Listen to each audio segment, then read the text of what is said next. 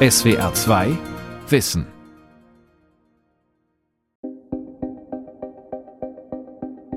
Ökoprogramm für Wasch- und Spülmaschine, Fegen statt Staubsaugen, Steckdosenleisten nachts abschalten. Solche Ratschläge sind leicht befolgt, beruhigen aber nur das eigene Gewissen. Ihr Beitrag zum Klimaschutz ist minimal. Wer im Haushalt wirklich Energie sparen will, muss sich um die großen Themen kümmern. Heizung, Warmwasser, sparsame Elektrogeräte. Und er muss den Rebound-Effekt im Blick behalten. Das Geld, das wir bei den Energiekosten einsparen, dürfen wir nicht für klimaschädliches Shoppen oder Fliegen wieder ausgeben. Am grünsten ist die Energie, die wir gar nicht erst verbrauchen. Energie effizient nutzen. Folge 1 von 3. Wie wir im Haushalt Strom und Gas sparen. Von Dirk Asendorf. Krieger, Verbraucherzentrale. Danke. Hausbesuch von Raimund Krieger. Bevor der Energieberater seine Tipps zum Energiesparen gibt, hat er eine Menge Fragen. Äh, zum Haus. Was für ein Baujahr ist das ungefähr? Und Sie haben ein Walmdach. Und was haben Sie an dem Objekt bisher schon gemacht? Okay. Wie viel Gas verbrauchen Sie denn pro Jahr? Schließen Sie irgendwas für sich aus an Technik oder sind Sie allem gegenüber offen, dass Sie sagen, ja, im Prinzip das, was ich anbieten würde? Das Thema treibt viele um. Wie können wir den Klimawandel stoppen und den extrem gestiegenen Kosten für Gas, Strom und Öl aus dem Weg gehen? In Umfragen sagen zwei Drittel der Deutschen, dass sie mit sparsamerem Verhalten reagieren wollen. Die meisten haben begonnen, die Temperatur in ihrer Wohnung zu senken, das Licht auszuschalten, wenn sie ein Zimmer verlassen und bewusster zu lüften. Doch welche Maßnahme wie viel bringt, weiß kaum jemand. Nur jeder Sechste kennt den eigenen Energieverbrauch und nur jeder Siebte plant, das Heizsystem seiner Wohnung oder seines Hauses auszutauschen. Das ganze Energiethema, auch wenn es jetzt hochkommt, ist eben nur eins von sehr, sehr vielen Themen, das die Leute beschäftigt. Sagt Heike Brugger.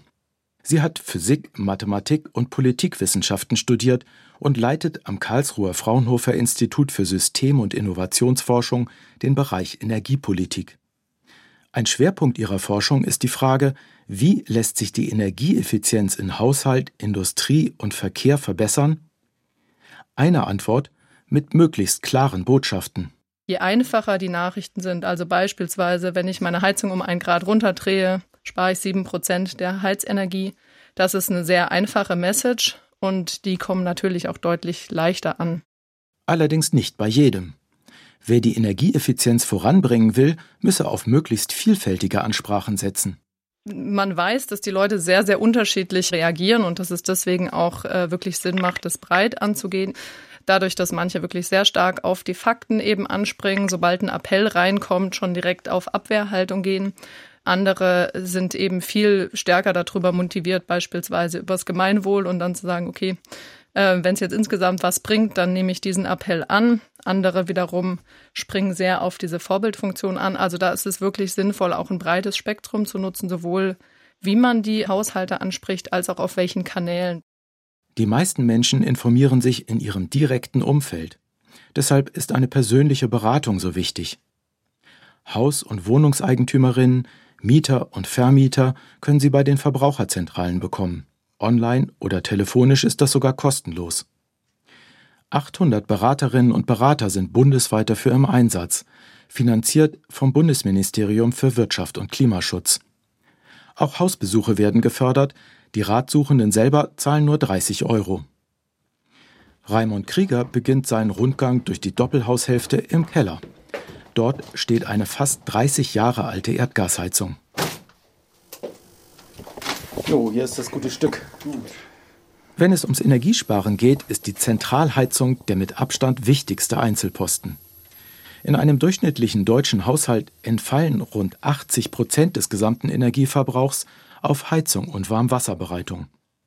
Und fast drei Viertel aller Heizungsanlagen werden noch immer mit Erdgas oder Öl betrieben. Regelmäßig verfehlt der Gebäudebereich die Klimaziele der Bundesregierung.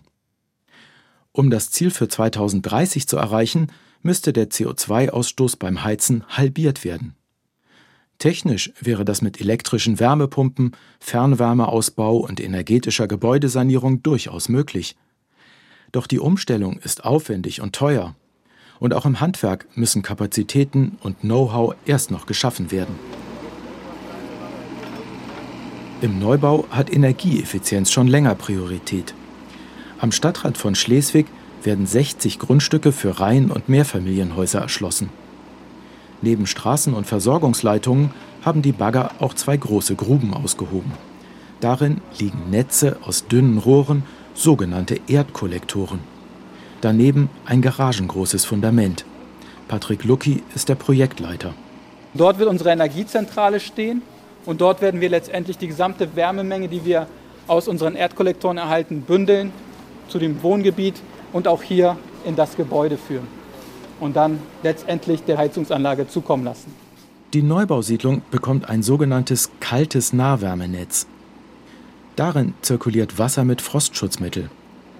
Bevor es in den Erdkollektor zurückströmt, entziehen Wärmepumpen im Keller jedes Hauses dem Wasser ein paar Grad Wärme und erhöhen die Temperatur dann auf das für die Wohnräume gewünschte Niveau. Mit einer Kilowattstunde Strom können so bis zu 5 Kilowattstunden Wärme gewonnen werden.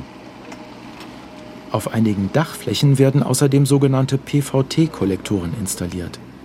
Sie liefern sowohl Strom für den Betrieb der Wärmepumpen als auch zusätzliches Warmwasser. Und wenn die gut isolierten Neubauten an heißen Sommertagen überhitzen, kann das kalte Nahwärmenetz auch zum Kühlen eingesetzt werden. Im Neubau sind Wärmepumpen inzwischen die am häufigsten installierte Heizungstechnik. Sie nutzen eine Wärmequelle in der näheren Umgebung. Das können Erdkollektoren sein oder bis zu 100 Meter tiefe Bohrlöcher. Die meisten Wärmepumpen werden aber einfach mit Umgebungswärme aus der Luft gespeist. Das funktioniert bis zu minus 20 Grad Außentemperatur, ist allerdings deutlich weniger effizient als ein Rohrnetz im Boden. Wenn sowieso umfangreiche Erdarbeiten anstehen, ist der zusätzliche Aufwand für Tiefbohrungen oder das Verlegen von Kollektorflächen vergleichsweise gering. Ganz anders ist die Lage in bestehenden Wohngebieten. Dort ist oft wenig Freifläche vorhanden und der Bau eines Nahwärmenetzes lohnt nur, wenn sich mindestens die Hälfte der Haushalte anschließen lassen. Ohne Zwang ist das schwer zu erreichen. Doch wenn die Wärmewende erfolgreich sein soll, muss sie vor allem im Altbau greifen. Denn jedes Jahr wird noch nicht einmal ein Prozent des deutschen Wohnungsbestands erneuert. Im Neubau läuft es ganz gut. Im Bestand sieht es allerdings eher noch düster aus. Da ist der Anteil ungefähr bei 5 Prozent. Insofern brauchen wir dringend mehr Wärmepumpen auch in Bestandsgebäuden. Sagt Martin Sabel, Geschäftsführer des Bundesverbands Wärmepumpe. Er kann ein Lied davon singen, wie schwer es ist, Hausbesitzern und Heizungsinstallateuren die neue Technik schmackhaft zu machen. Wir haben im letzten Jahr die eine Millionste Wärmepumpe installiert. Das ist schon mal ein Meilenstein. Hat allerdings auch 20 Jahre gebraucht, bis wir den erreicht haben. Insofern äh, können wir uns in Zukunft leider nicht mehr so viel Zeit lassen. Wir gehen davon aus, dass wir bis 2030 fünf bis sechs Millionen Wärmepumpen brauchen. Die Geschwindigkeit bei der Umstellung alter Öl- und Gasheizungen auf umweltfreundliche Wärmepumpen muss sich also mehr als verzwölffachen. Der Branchenvertreter hat sich diese Zahl nicht einfach ausgedacht. Sie ergibt sich aus den Klimazielen der Bundesregierung. Und wie läuft so eine Umstellung des Heizungssystems im Altbau ganz praktisch? Paul Barth hat es erlebt. So, dann gehen wir mal hier in den Heizungsraum. Also hier war dann sozusagen die Ölheizung. Da kam dann das Öl da aus dem Erdtank. Und dann kam dann hier rein, lief hier rein, hier diese alte Ölheizung, ne, das, die war ja doppelt so groß ungefähr. Ne, das war schon riesig. Die war halt von 89. Eine über 30 Jahre alte Ölheizung? Die muss raus, entschied Barth, bevor er mit Frau und zwei Kindern in den gerade gekauften Bungalow, Baujahr 1956, einzog. Wir hatten auch erst am Anfang überlegt, Gas zu legen. Dann hätten wir von der, von der Straße noch die Gasleitung legen müssen, dann eine Gasheizung. Oder die günstigste Variante, Erdöltank war und hast einfach eine neue Ölheizung jetzt reingewonnen. Rund 8000 Euro hätte das gekostet.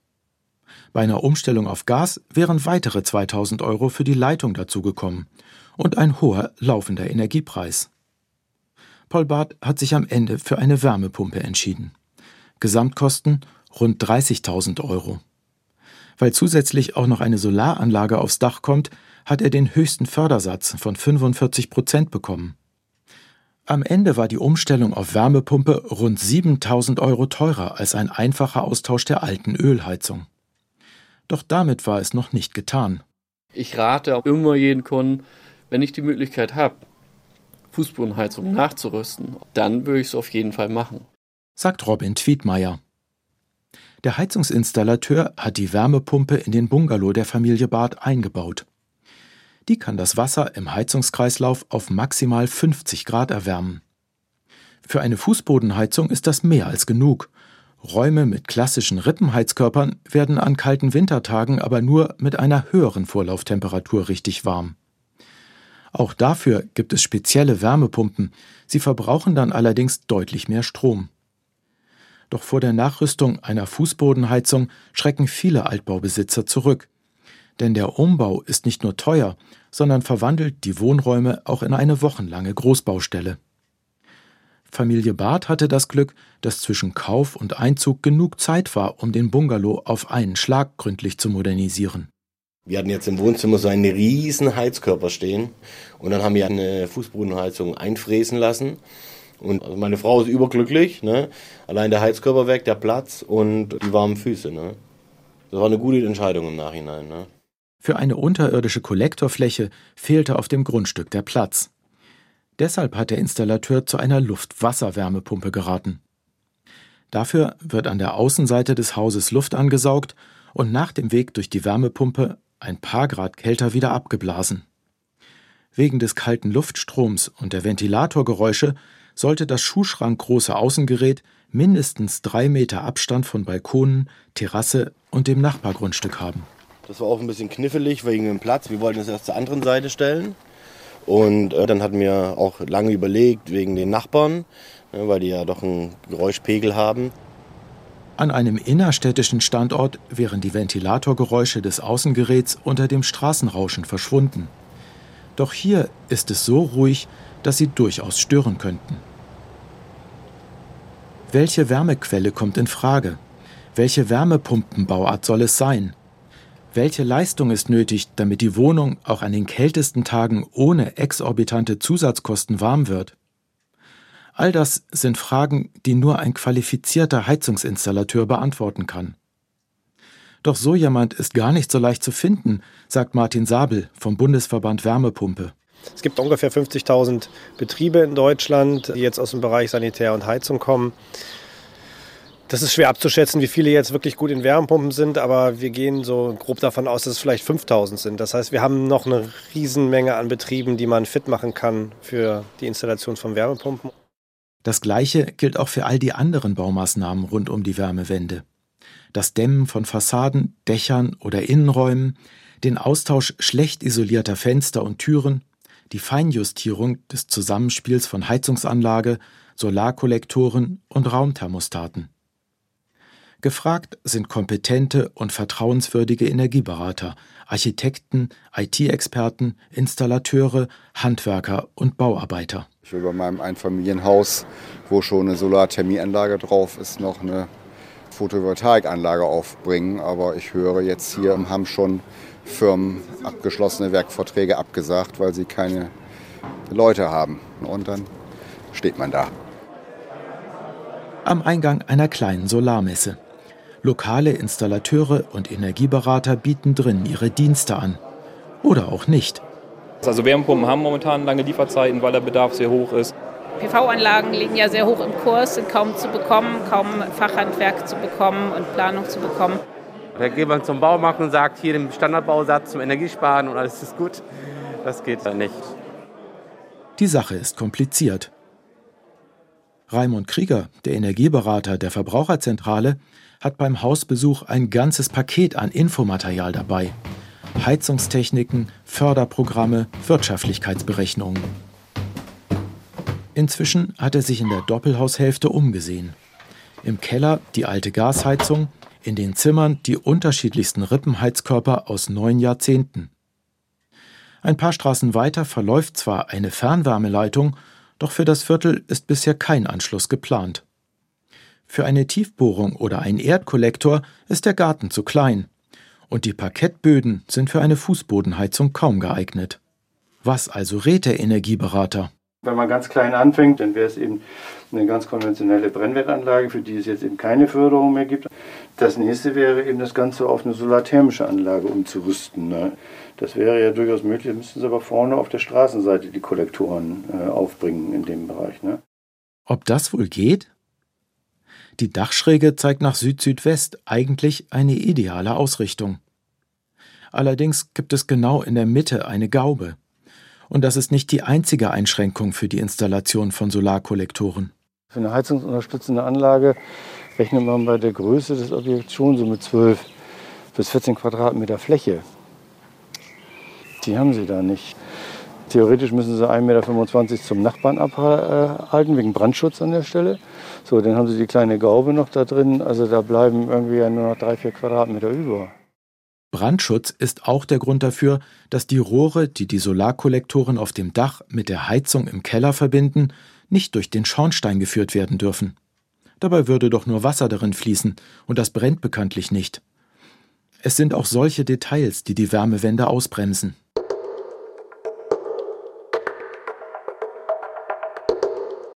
Fast 60 Prozent aller Menschen in Deutschland haben überhaupt keinen Einfluss darauf, mit welcher Technik sie heizen denn sie leben in einer Mietwohnung.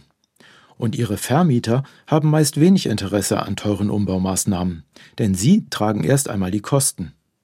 Wenn Heizung und Warmwasser anschließend billiger werden, kommt das aber den Mietern zugute.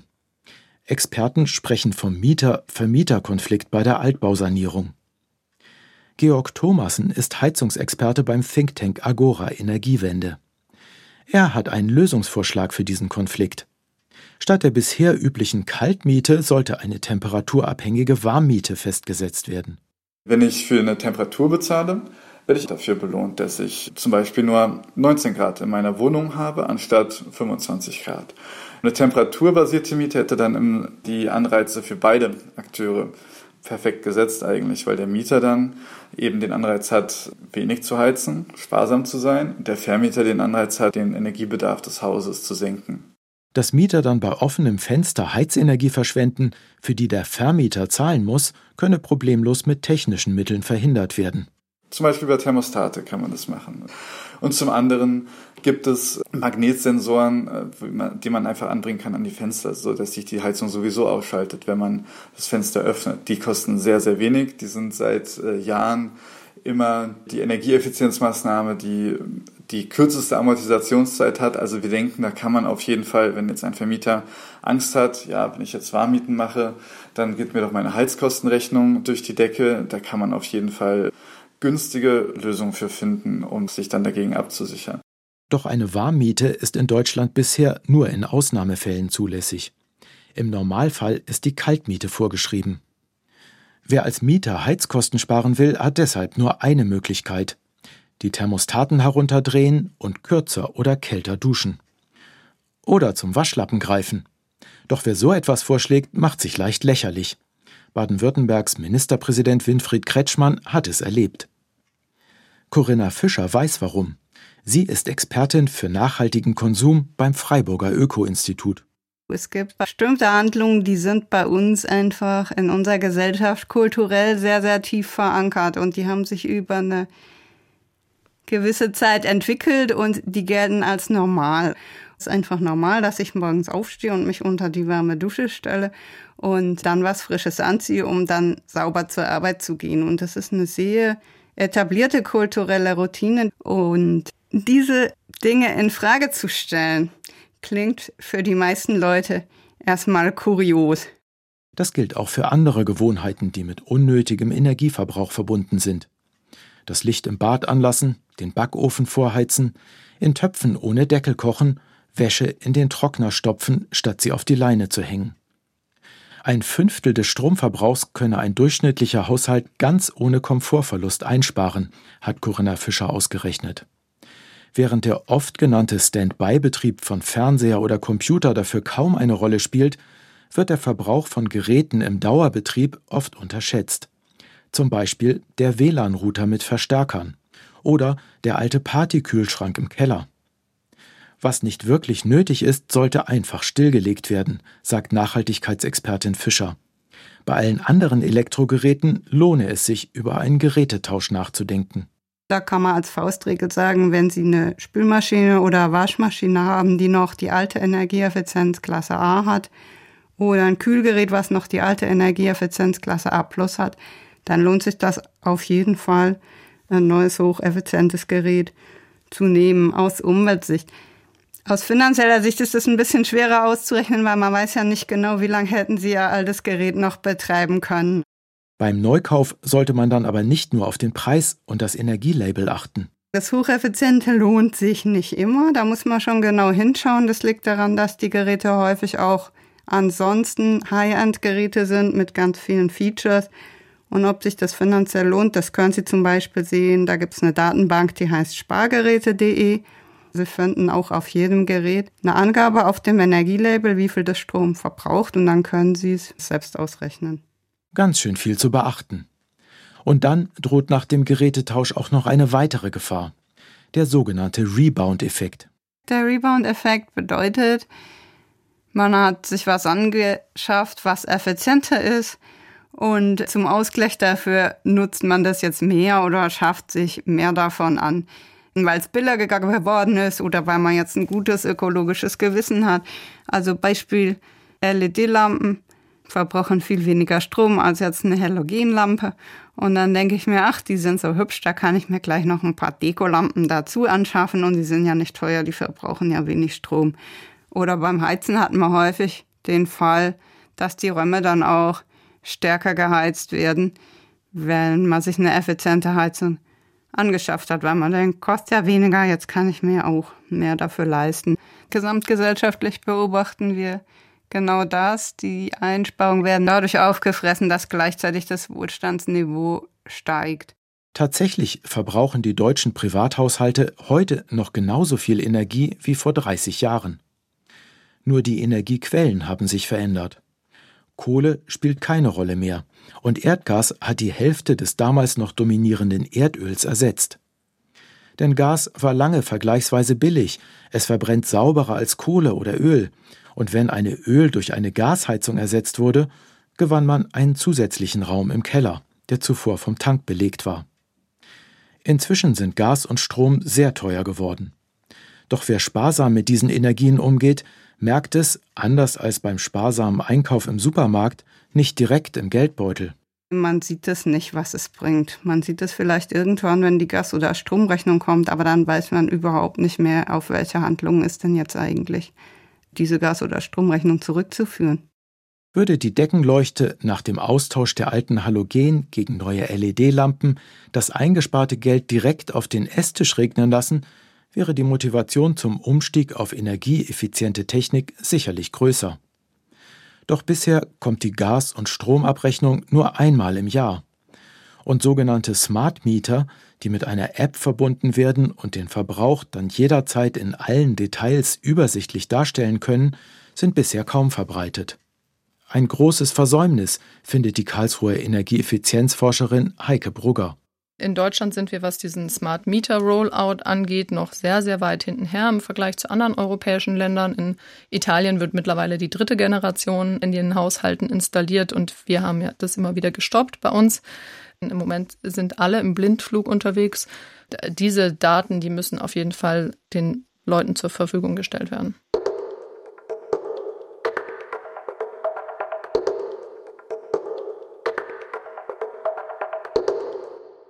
Immerhin. Die Bereitschaft, den eigenen Energieverbrauch kritisch zu hinterfragen, war noch nie so groß wie heute. Die Wissenschaft spricht angesichts des russischen Kriegs gegen die Ukraine und der von den Sanktionen ausgelösten Versorgungsengpässe und Preissprünge von einem Window of Opportunity, von einem Fenster, das sich für neue Chancen geöffnet habe. Also aus unserer Sicht passiert schon ein sehr wichtiger Schritt, nämlich das ist das Sprechen über die Energiewende, das ist das Sprechen über die Notwendigkeit und über die Tatsache, dass Strom und Gas nicht unbegrenzt zur Verfügung stehen. Und auch wenn wir umsteigen auf erneuerbare Energien, dass diese Energie immer einen Preis haben wird. Und ähm, überhaupt, dass das jetzt mal in das Bewusstsein kommt, ist zentral. Und dann ähm, äh, kommen die Leute auch ins Umdenken. Und das sehen wir an den unterschiedlichsten Stellen. Wir sehen es, dass die Leute sich äh, viel über das Energiethema unterhalten und dass es eben dann einen anderen Stellenwert bekommt, als wir es bislang in den letzten Jahren hatten.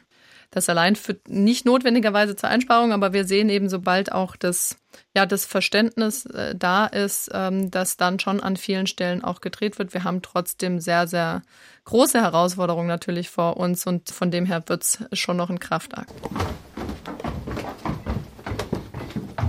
Auch die Energieberater der Verbraucherzentrale spüren die Veränderung. Ihre Termine sind auf Wochen ausgebucht. Raimund Krieger hat inzwischen alle Fragen gestellt und den Hausrundgang beendet.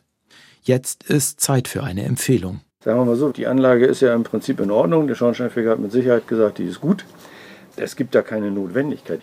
Die betagte Erdgasheizung, all die alten Rohre, Heizkörper und Warmwasserspeicher im Prinzip in Ordnung? Eigentlich sollte doch etwas Neues her, moderne, zukunftstaugliche Technik, die gut ist für die Umwelt und den Geldbeutel. Aber wenn die Örtlichkeiten nicht so, so wirklich gegeben sind, ist das einfach schwierig. Deswegen, so die Heizungstechnik, wo ich jetzt Ihnen sagen könnte, das müssen Sie nehmen, die gibt es nicht. Studien zeigen, durch bewusstes und sparsames Verhalten kann ein durchschnittlicher Haushalt seinen Gas- oder Ölverbrauch um 15 Prozent und den Stromverbrauch um 20 Prozent senken. Für den großen Schritt Richtung Klimaneutralität sind aber große Investitionen nötig. Der Staat hat das erkannt. Ab 2024 soll jede neu installierte Heizungsanlage zu mindestens 65 Prozent mit erneuerbarer Energie betrieben werden. Der Ersatz einfacher Öl- und Gasheizungen wird verboten. Und Altbauviertel, in denen es keinen Platz gibt für Wärmepumpen oder Solarthermie, sollen mit Fern- oder kalter Nahwärme versorgt werden. Doch die Umsetzung dieser sogenannten kommunalen Wärmeplanung wird dauern. Für die Zwischenzeit hat der Energieberater einen letzten Rat. Passen Sie gut auf Ihre alte Heizung auf. Wenn Sie weitere Fragen haben, dann wissen Sie ja, wo Sie uns finden. Okay, tschüss. SWR 2 Wissen. Energie effizient nutzen. Folge 1 von 3. Wie wir im Haushalt Strom und Gas sparen. Autor und Sprecher Dirk Asendorf. Regie Felicitas Ott. Redaktion Lukas Meyer-Blankenburg. In der nächsten Folge geht es um Energieeffizienz in der Industrie. Hallo, Mr. Strafrecht Thomas Fischer. Hallo, Herr Schmidt. Ich brauche was zum Runterkommen. Habt ihr noch Pillen? Про вкус и друзья нет?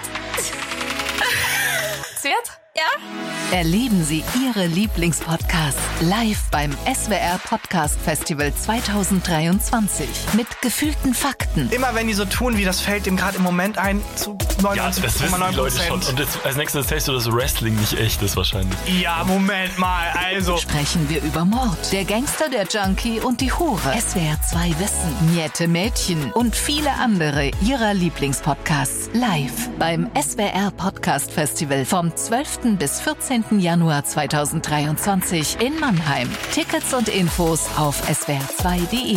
SWR 2 Kultur neu entdecken. SWR 2 Wissen. Manuskripte und weiterführende Informationen zu unserem Podcast und den einzelnen Folgen gibt es unter swr2wissen.de.